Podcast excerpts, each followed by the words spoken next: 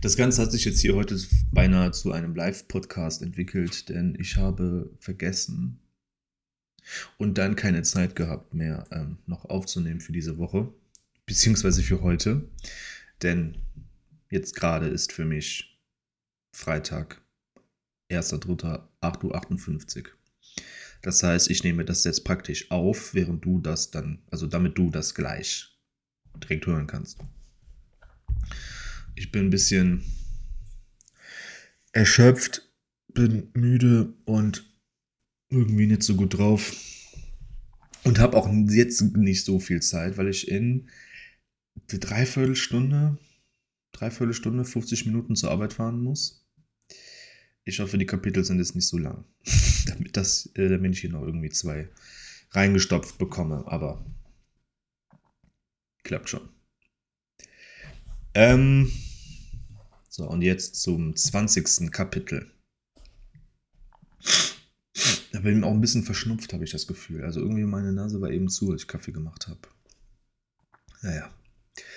Arthas war eine fast konstante Präsenz in Silvanas Gedanken. Es gab Momente, in denen sie ihren messerscharfen Geist ganz anderen Dingen widmen konnte. Nichts Wichtiges wurde je deswegen vernachlässigt. Und es gab auch Momente, in denen sie diesen Gedanken bewusst nachgab, in sie eintauchte wie in einen schleimigen Teich, bis das trübe Wasser über ihr zusammenschlug und sie mit gerechtem Hass erfüllte.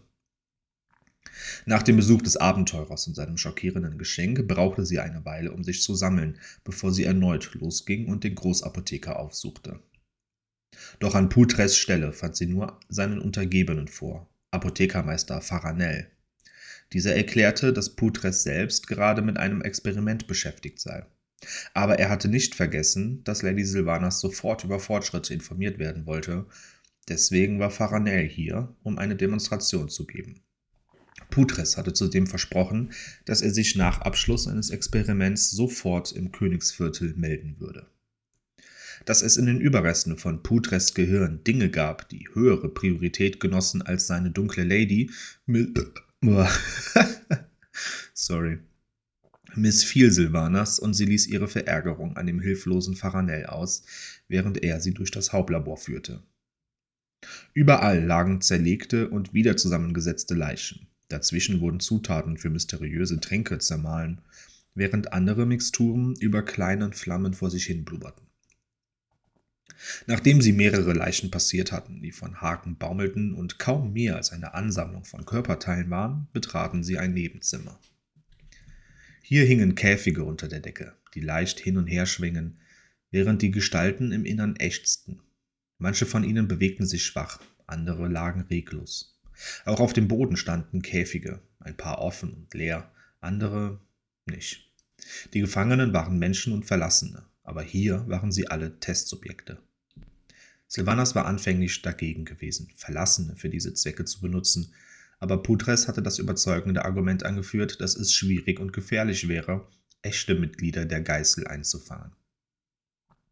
Stellt euch nur vor, wie viele Verlassene wir verlieren könnten, um auch nur ein einzelnes Testsubjekt herzuschaffen. Also hatte Silvanas zugestimmt, unter der Voraussetzung, dass die betreffenden Verlassenen Kriminelle oder Abtrünnige sein müssten, die ein solches Schicksal verdienten. Putres hatte ihr sein Wort gegeben und sie hatte nicht weiter nachgeforscht. Seine Arbeit war wichtig. Soldaten wussten, dass sie sterben könnten, wenn sie in den Krieg zogen, aber ihr Tod würde zumindest einem Ziel dienen. Die Verlassenen, die Silvanas nun betrachtete, würden ebenfalls für ein Ziel sterben. Die Welt von Arthas Menethil zu befreien. Und war das nicht das hehrste Ziel, das man sich vorstellen konnte? Der Verlassene vor ihr sah aus, als wäre er bereit zu sterben. Kein Protest, kein Zorn, kein Flehen, kein Trotz. Er saß einfach nur wortlos da und wartete mit gesenktem Kopf auf den Tod. Man konnte ihn nicht wirklich ein bereitwilliges Opfer nennen, aber doch zumindest ein passives. Auf seine eigene Weise war er trotzdem ein ebenso großer Held wie jeder, der in glänzender Rüstung eine Klinge schwang. Was die schluchzende Menschenfrau in dem benachbarten Käfig anging, sie war Silvanas keinen zweiten Blick wert. Faranel verabreichte der lebendigen Frau und dem toten Mann einen Trank, während die Banshee-Königin die Arme verschränkte und abwartete. Die zierliche Frau starb natürlich zuerst. Einen langen Moment glaubte Sylvanas, dass sie allein in den Tod gehen würde. Aber dann. Oh, aber dann. Putres hatte es geschafft. Er hatte etwas kreiert, das sowohl die Lebenden als auch die Untoten auslöschte. Sylvanas konnte ihre Zufriedenheit nicht verbergen, als sie zum Königsviertel zurückging.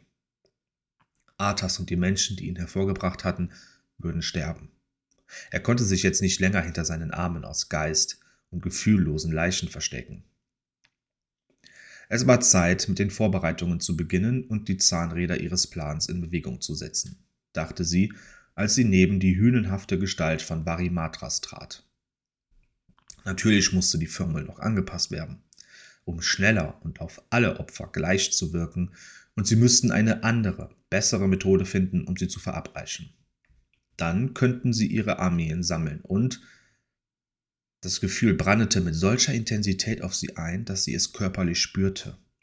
Sie fühlte es in ihren Knochen, obwohl ihr Geist wusste, dass es nicht real war.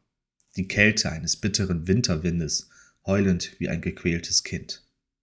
Um ein Haar wäre sie gestolpert, aber sie fing sich.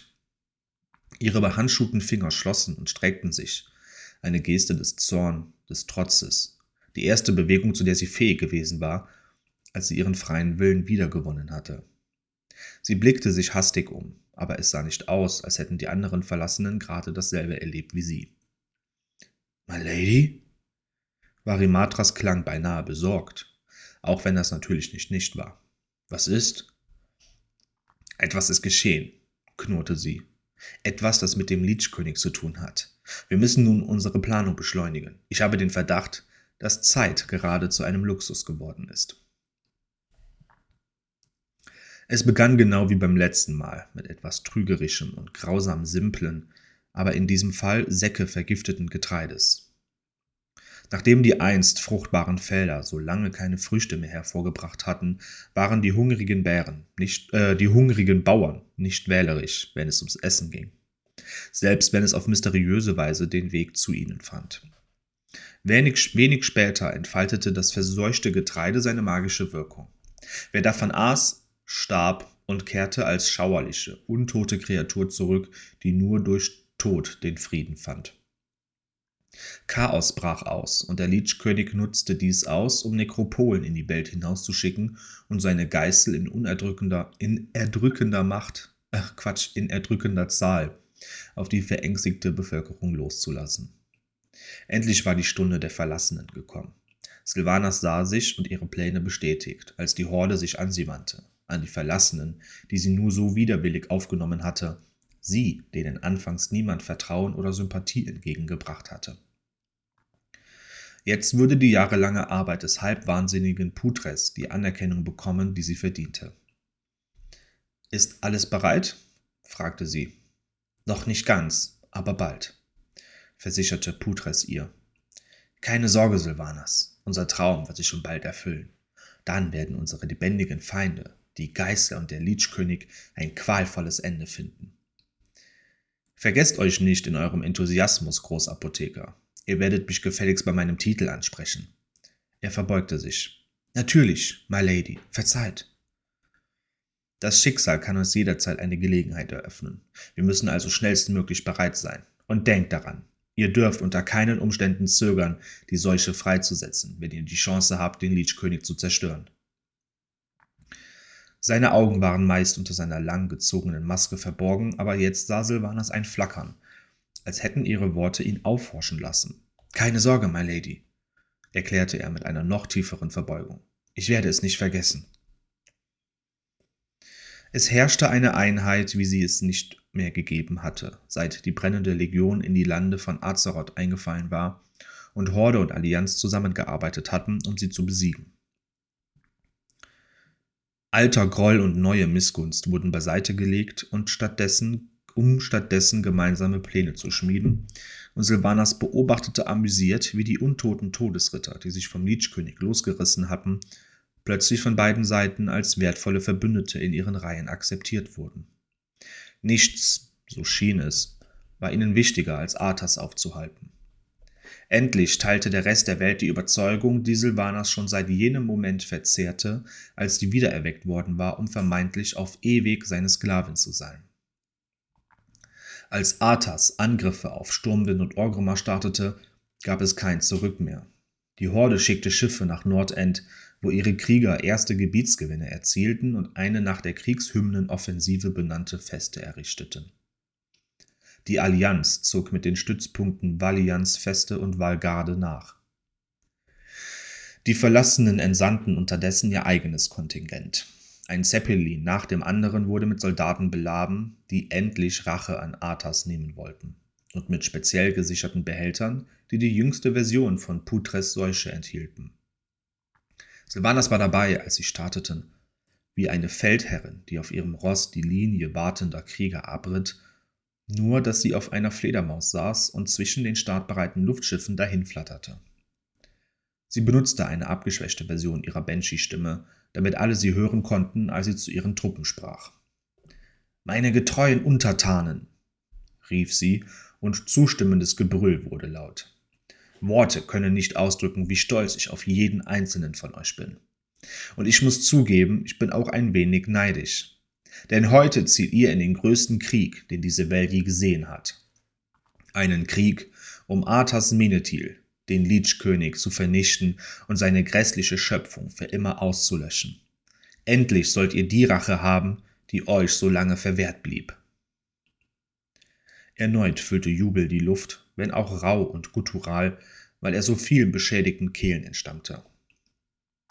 Silvanas lenkte ihre Fledermaus ein weiteres Mal an den versammelten Zeppelinen vorbei, ein kurzer Moment, um sich in dem Wissen zu sonnen, dass so viele verfluchte Wesen dank ihr eine zweite Chance und eine neue Heimat erhalten hatten. Und einen neuen Lebensinhalt. Viele andere sagen, dass sie die Geißel hassen, und ich glaube ihnen. Aber ihre Missgunst ist nur eine winzige Flamme verglichen mit dem lodernden Feuer unseres Hasses. Noch mehr Jubel. Und darum gebe ich diesem Kontingent der Verlassenen den Namen die Hand der Rache. Sie stellte fest, dass sie lächelte, während sie den Blick über die ihren schweifen ließ. Seit dem Tag, als Arthas nach Keltalas gekommen war, hatte sie nichts mehr gefühlt, was echter Freude so nahe kam. Er hatte ihre Kultur und ihr Volk zerstört. Jetzt würden sie Gleiches mit Gleichem vergelten, und sie würden es genießen. Gerne hätte Silvanas sie auf diesem Abenteuer begleitet. Aber das wäre unzweckmäßig gewesen.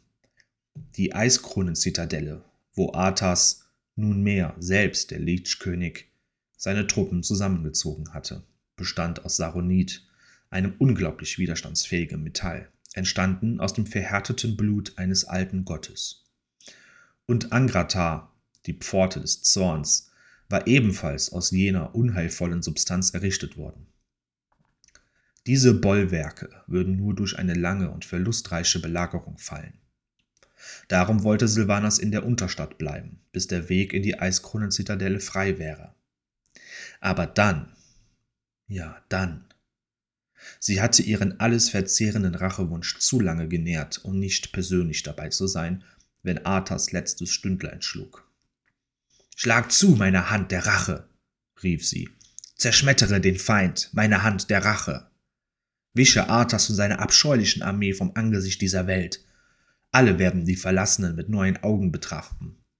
Augen voller Dankbarkeit, voller Ehrfurcht vor unserer Macht, unserer Überzeugung und unserem Willen.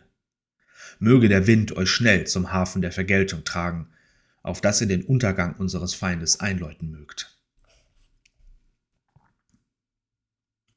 Am Hafen der Vergeltung, im heulenden Fjord, setzten die Verlassenen das Werk fort, das Putres begonnen hatte. Und genau dort haben wir jetzt die Tage unsere Charaktere gestartet. Unterstützung erhielten sie von Mitgliedern der Horde, die nur zu gerne dabei helfen wollten, den Lichkönig zu zerstören. Beflügelt durch ihren Erfolg stießen Horde und Allianz tiefer und tiefer in den eisigen Kontinent vor bis sie schließlich bereit waren, den Lichkönig am Fuß seiner eigenen Eiskronen-Zitadelle zum Kampf zu stellen. Endlich war der Moment gekommen. Die verbündeten Armeen sammelten sich vor der Pforte des Zorns, Horde und Allianz vereint durch ein gemeinsames Ziel. den Leech-König mit ihrer geballten Streitmacht herauszufordern und ihm und der Geißel ein für allemal den Garaus zu machen. Beide Fraktionen hatten berühmte Krieger geschickt, um den Sturm anzuführen. Bei der Allianz war es Bolvar Fordragon, ein hoch angesehener Paladin, der Sturmwind schon in vielerlei Form gedient hatte, ob nun als Lordregent nach König Varians Verschwinden, als der junge Anduin eine Zeit lang der jüngste König in der Geschichte von Sturmwind gewesen war, oder jetzt als Hochgeneral der Expedition Valianz. Die Horde wollte da nicht zurückstehen. Ihre Truppen würden von Dranosch Sauerfang in die Schlacht geführt werden, dem Sohn des legendären Kriegers Varok Sauerfang, welcher der Horde selbst immer noch diente. Silvanas, die normalerweise so ruhig und gefasst war, ging im Königsviertel auf und ab wie ein eingesperrter Tiger. Barimatras Belustigung ignorierte sie geflissentlich. Ich habe euch schon vor vielen Schlachten gesehen, dunkle Lady, sagte der Dämon, aber ihr wart nie so nervös. Normalerweise bin ich ja auch selbst auf dem Schlachtfeld. Oder ich kommandiere zumindest die Einheiten, blaffte sie. Außerdem stand nie mehr auf dem Spiel als jetzt. Ja, niemand hasst Arthas mehr als ihr, nicht einmal ich und meine Brüder. Sylvanas würdigte ihn keine Antwort. Natürlich hasste sie Arthas mehr als der Schreckenlord. Mehr als der Schreckenslord. Er war schließlich nicht vom Leechkönig verwandelt worden. Sie beschloss, ihre Nervosität durch einen Spaziergang auszutreiben.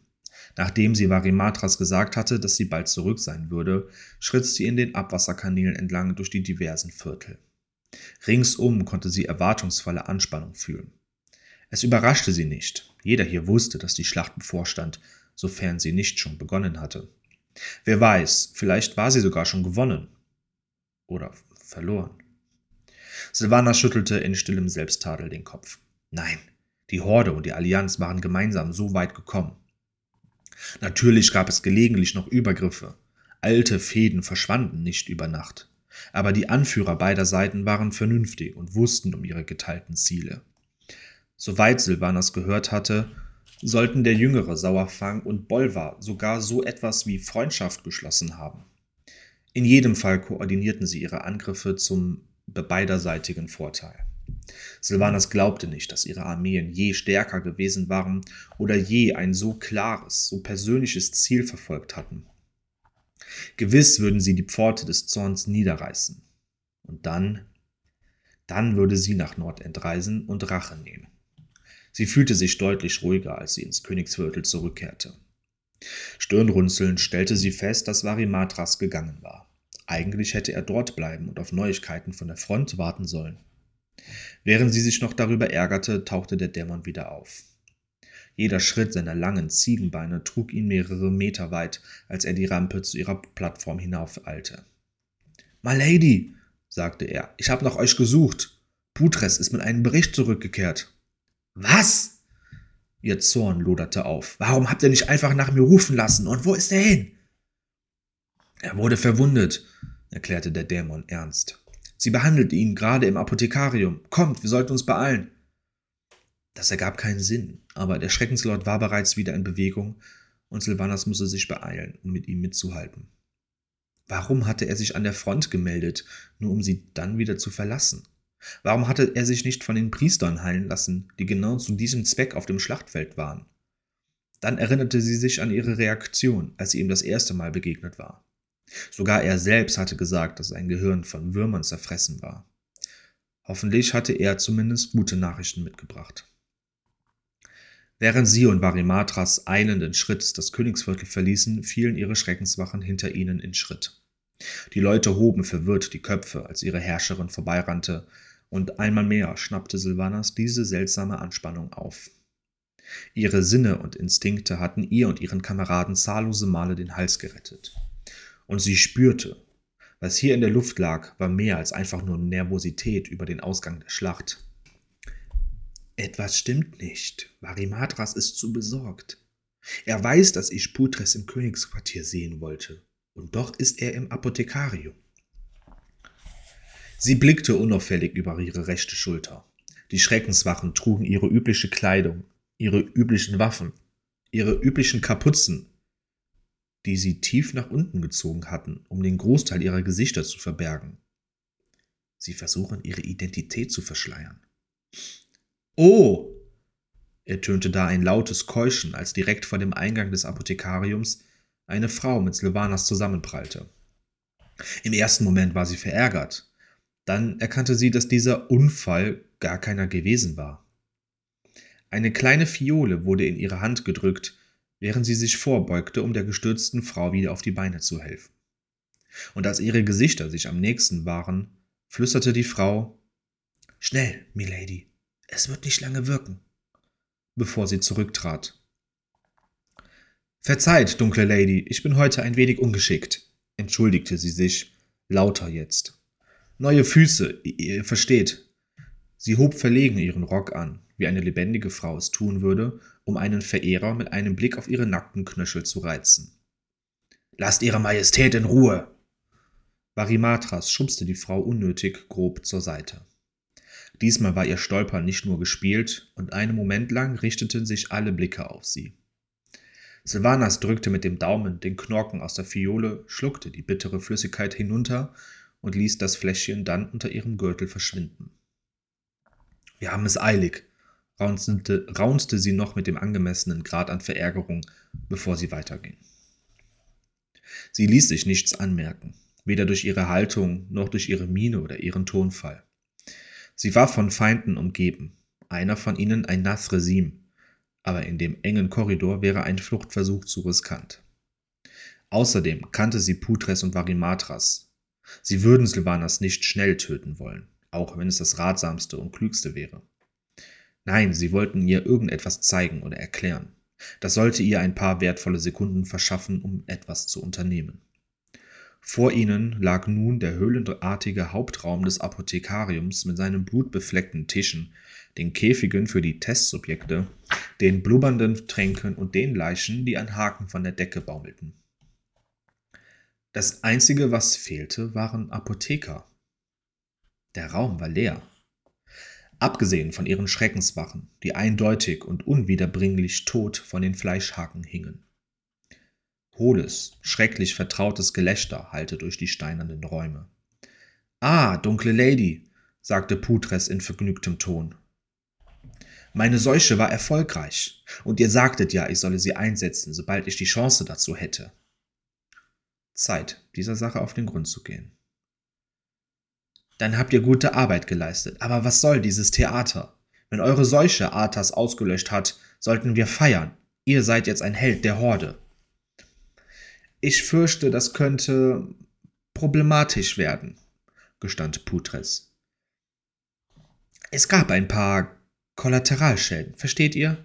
Dranosch hatte einen hässlichen Unfall mit der Runenklinge Bolvar bekam einen kleinen Husten, ebenso wie ein paar hundert andere, und Arthas beschloss, die Feier vorzeitig zu verlassen. Obwohl sie vor Wut über ihre Situation kochte, stieg kaltes Grauen in Silvanas hoch. Putres, was habt ihr, was wir getan haben, meint ihr wohl? unterbrach Varimatras sie. Die Unterstadt gehört jetzt uns. Ich werde den Sieg des Meisters einläuten, nicht ihr. Sylvanas hatte keine Zeit, sich darüber zu wundern, was der Dämon meinte. Sie hatte den Sarg entdeckt. Er war so dunkel, dass man es in den Schatten der hohen Decke kaum sehen konnte. Und sie stand direkt darunter. Silvanas sprang zur Seite, um möglichst weit von der Stelle fortzukommen. Dabei krümmte sie ihren Körper in der Luft, sodass sie hinter den falschen Schreckenswachen landete. Diese wirbelten sogleich zu ihr herum und griffen mit erhobenen Schwertern an. Doch ihre Klingen prallten von Silvanas Schultern, Armen und Oberkörper ab, als hätten sie Stein getroffen. Ihre Haut hatte nicht mal einen Kratzer davon getragen. Silvanas lächelte, senkte den Kopf und schleuderte den falschen Wachen ihre geballten Banshee-Kräfte entgegen. Varimatras sprang mit einem Knurren in die Luft und seine Fledermausschwingen trugen ihn in Sicherheit, während die Schreckenswachen durch die Luft wirbelten. Der Sarg fiel donnernd auf den Boden herab. Hellgrünes Gras begann sich auszubreiten, und schon bald hatte es die Schreckenswachen eingehüllt, die vergeblich versuchten aufzustehen und zu fliehen. Sylvanas wusste nicht, ob der Trank ebenso vor der Seuche schützen könnte wie vor den Schwertern, aber sie wollte kein Risiko eingehen, also eilte sie den Korridor hinauf.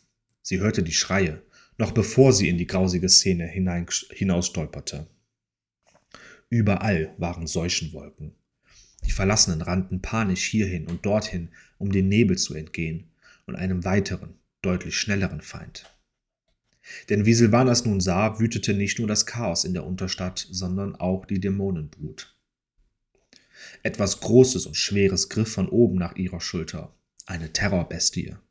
Der geflügelte Dämon schloss die Klauen um ihr Fleisch, nur um erschrocken zu fauchen, als seine Krallen abrutschten unfähig, auf ihrer glatten, undurchdringlichen Haut Halt zu finden. Sie musste hier raus. Silvanas wollte ihre Stadt und ihr Volk nicht im Stich lassen. Aber die Dämonen waren klar in der Überzahl. Ihr erster Gedanke war es, den Weg zum Handwerksviertel zu nehmen. Aber die Stufen wurden bereits durch fliehende Verlassene blockiert, die einander in ihrer Verzweiflung beiseite stießen und niedertrampelten. Dann musste sie wohl den Weg durch die Abwasserkanäle nehmen. Nur könnte sie rechtzeitig dorthin gelangen? Nein, sie war auf der falschen Seite der Stadt. Etwas flatterte an ihr vorbei und sie stach in, in, in, instinktiv mit ihrem Messer danach.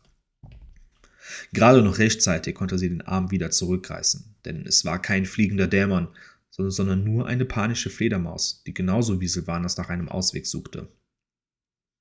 Das Tier flog im Kreis, und als es erneut an ihr vorbeikam, sprang Silvanas auf seinen Rücken, an dem sie sich mit aller Kraft festklammerte. Sie lenkte die Fledermaus nach Norden, den Abwasserkanälen folgend. Dabei sah sie, wie sich die Gewalt immer weiter ausbreitete. Monstrositäten, die bislang gehorsamste Diener gewesen waren, griffen die Bevölkerung an. Dämonen trugen Verlassene in die Luft hinauf und ließen sie dann zum Spaß in die Kanäle fallen. Putres und Varimatras hatten einen Staatsstreich angezettelt und mit einer einzigen schrecklichen Tat einen Krieg begonnen. Silvanas Gedanken überschlugen sich. Alles, was Silvanas erreicht hatte und alles, was sie noch hatte erreichen wollen, war ihr innerhalb weniger Sekunden entrissen worden, wie ein Spielzeug den Händen eines nichtsahnenden Kindes. Arthas war entkommen. Man hatte sie um ihren größten, erfüllendsten Triumph betrogen. Mehr noch, man hatte diesen Moment verdreht und gegen sie benutzt, ebenso wie gegen die Horde und die Allianz. Putres hatte Arthas zerstören sollen, mit der womöglich einzigen Waffe, die ihn überhaupt zerstören konnte. Aber stattdessen hatte er die Kämpfer der beiden Fraktionen ausgelöscht, gerade als sie beschlossen hatten, vereint zu kämpfen. Hätte Putres seine eigentliche Mission erfüllt und Arthas getötet, hätte Silvanas dafür jegliche Verluste an der Pforte des Zorns akzeptiert. Man musste schließlich immer Opfer bringen, um ein Übel zu besiegen. Sicher hätten jene, die heute gestorben waren, ein solches Opfer ebenfalls für nötig erachtet. Oder zumindest gestattete Silvanas sich, das zu glauben. Die Soldaten in beiden Armeen waren bereit gewesen zu sterben, um den Lichkönig aufzuhalten. Aber die Seuche war freigesetzt worden, ohne ihr gesetztes Ziel zu erfüllen. Stattdessen hatte sie die Feinde des Lichkönigs getötet und einen Konflikt wieder auferleben lassen, der gerade erst beigelegt worden war. Putres hatte sich gegen sie gewandt, obwohl sie diesen gebrochenen, gedächtnislosen Kadaver in die höchsten Ränge der Verlassenen erhoben hatte. Sie dachte an ihre letzten Begegnungen zurück und jetzt kam sie sich töricht vor, weil sie die Zeichen nicht erkannt hatte.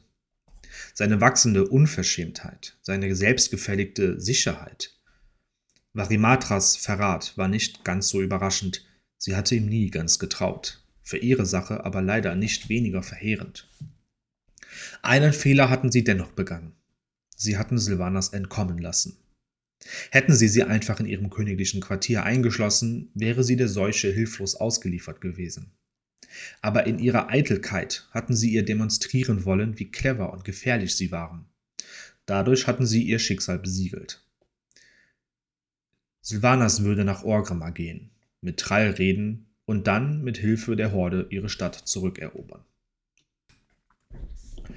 Natürlich gab Varian ihr die Schuld an allem, obwohl Sylvanas jegliche Verantwortung von sich wies und, wie nicht anders zu erwarten, nutzte er den Zwischenfall, um einen neuen Krieg zu erklären. Aber auch in der Horde gab es nicht wenige, die ihr und den Verlassenen mit äußerstem Misstrauen begegneten. Das war ganz sicher nicht das Ergebnis, auf das sie so lange hingearbeitet hatte. Trall glaubte ihr zum Glück. Schon seltsam, dachte Silvanas, dass diejenigen, die zu mir stehen, an mich glauben und mir helfen, ausgerechnet die Anführer der Völker sind, die meine Familie abgeschlachtet haben. Im Lauf der Jahre hatte sie akzeptiert, dass ihre Eltern Opfer eines Kriegs geworden waren. So erging es Soldaten nun einmal. Aber Lirats Tod konnte sie immer noch nicht verzeihen.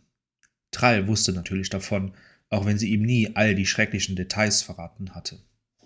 Dass ihr kleiner Lord Sonne kaum mehr als ein Junge gewesen war, der Soldat spielte, als ein Ork ihm die Axt in den Rücken gerammt hatte. Nein, sie und die Verlassenen würden sich nie als Teil dieser Familie fühlen, jedenfalls nicht im selben Maße wie die Trolle, Tauren und Orks. Sie waren Außenseiter und würden ewig Außenseiter bleiben. Eine Zeit lang hatte Silvanas gehofft, das könnte sich ändern, aber sie hatte sich etwas vorgemacht. Vol'jin stand zu ihrer Rechten, Thrall zu ihrer Linken, und der Kriegshäuptling setzte gerade zu einem Kampfschrei an. Wir werden unsere. St ich kann meine. Ich kann die neue Trallstimme jetzt nicht machen. Ja, irgendwie. Wir werden unsere gefallene Stadt zurückerobern. Für die Horde, brüllte er. Nein, nicht für die Horde. Für die Verlassenen. Und für Sylvanas. Sylvanas war noch nicht fertig mit diesem Krieg. Oder mit Arthas. Sobald die Unterstadt wieder unter ihrer Kontrolle war, stieß sie selbst zur Eiskrone-Zitadelle vor. Sie wollte sich den persönlichen Triumph, Arthas zu töten, nicht nehmen lassen. Aber sie war ihm nicht mehr gegenübergestanden, seit der verfluchte Kel'Thuzad sie in letzter Sekunde um Arthas Kopf und den sicheren Sieg gebracht hatte.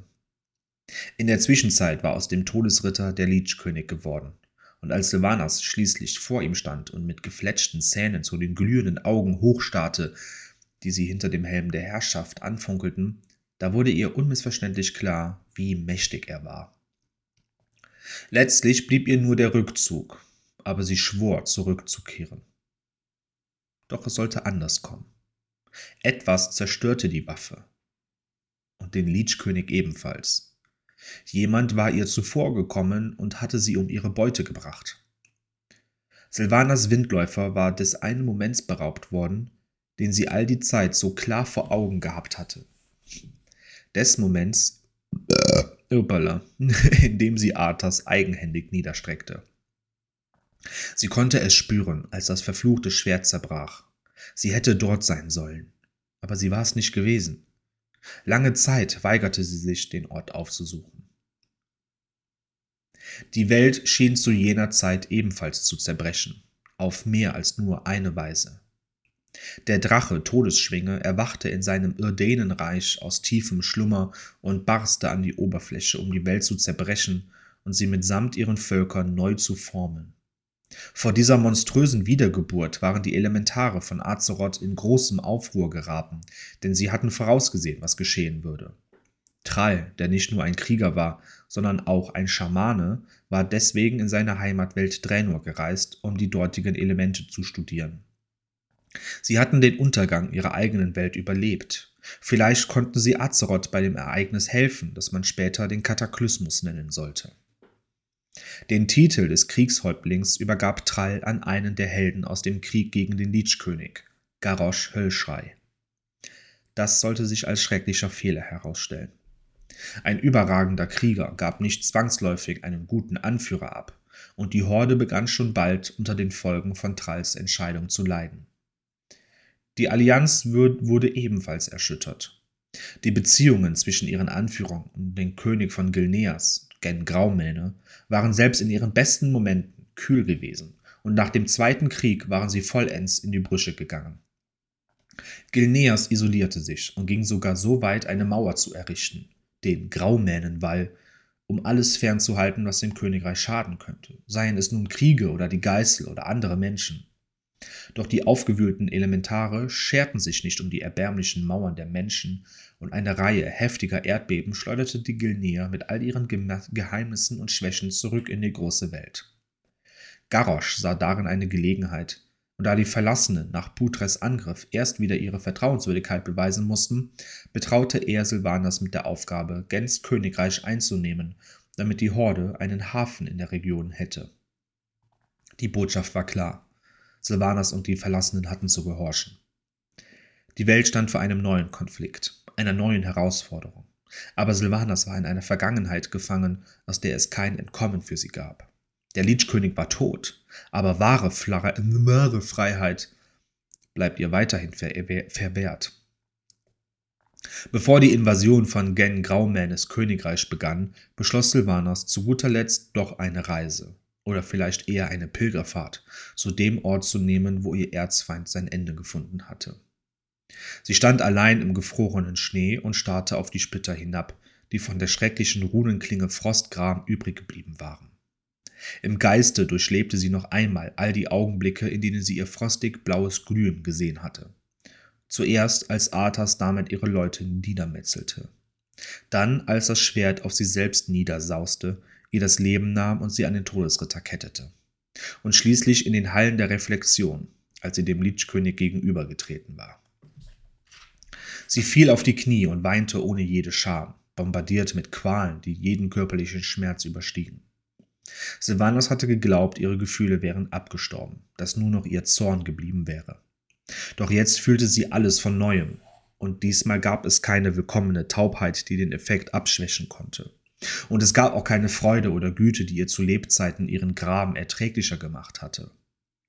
In diesem Moment gab es für sie nur die dunkelsten und grausamsten Nuancen ihrer Emotionen.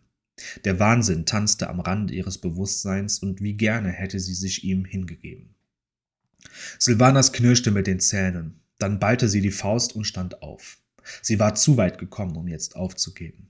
Vielleicht gab es immer noch einen Funken Leben in dem Monster, eine winzige Flamme, die sie auslöschen könnte.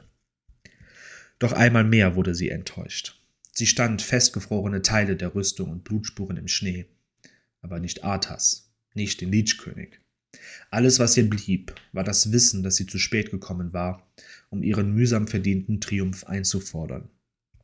Arthas war tot, und sie konnte nicht einmal über einen Indi, Indi und sie konnte Arthas war sorry. Arthas war tot und sie konnte sich nicht einmal mehr über einen indirekten Sieg freuen, weil bereits ein neuer Lichkönig auf dem Frostthron saß. Sie hatte keines der Ziele erreicht, die sie so entschlossen verfolgt hatte. Sie hatte überhaupt nichts erreicht, abgesehen davon, dass sie noch immer existierte, und selbst das nur aus purer Sturheit. Sie hatte die ewige Nacht nur lange, zu, lange genug zurückhalten wollen, um Rache zu üben. Jetzt gab es keinen Grund mehr, diese Existenz fortzusetzen. Sylvanas wusste, dass sie einen Ort des Friedens erwartet hatte, als sie gestorben war. Ein Ort der Ruhe, eine Belohnung dafür, dass sie ihr Leben bereitwillig und furchtlos geopfert hatte, um andere zu retten. Doch das war das Schicksal der Waldläufer-Generalin gewesen, nicht das der Banshee-Königin, und erst jetzt, wo es viel zu spät war, begriff sie das endlich. Neun Walkür schwebten lautlos über ihr und pflückten Erinnerungen aus ihrem Geist, um sie damit zu quälen, während Silvanas auf der Spitze der Eiskronenzitadelle stand. Aber für einen letzten Akt der Auflehnung reichte ihre Kraft noch. Bleib mir vom Leib und raus aus meinem Kopf! Sie sprang aus eigenem Antrieb, dem vielleicht einzigen Schicksal auf dieser oder jeder anderen Welt entgegen, das für die nahezu unzerstörbare Silvanas Windläufer den sicheren Tod bedeuten könnte. Ein tiefer Sturz, um von aufragenden Donnern, geschmiedet aus dem Blut eines Gottes, aufgespießt zu werden.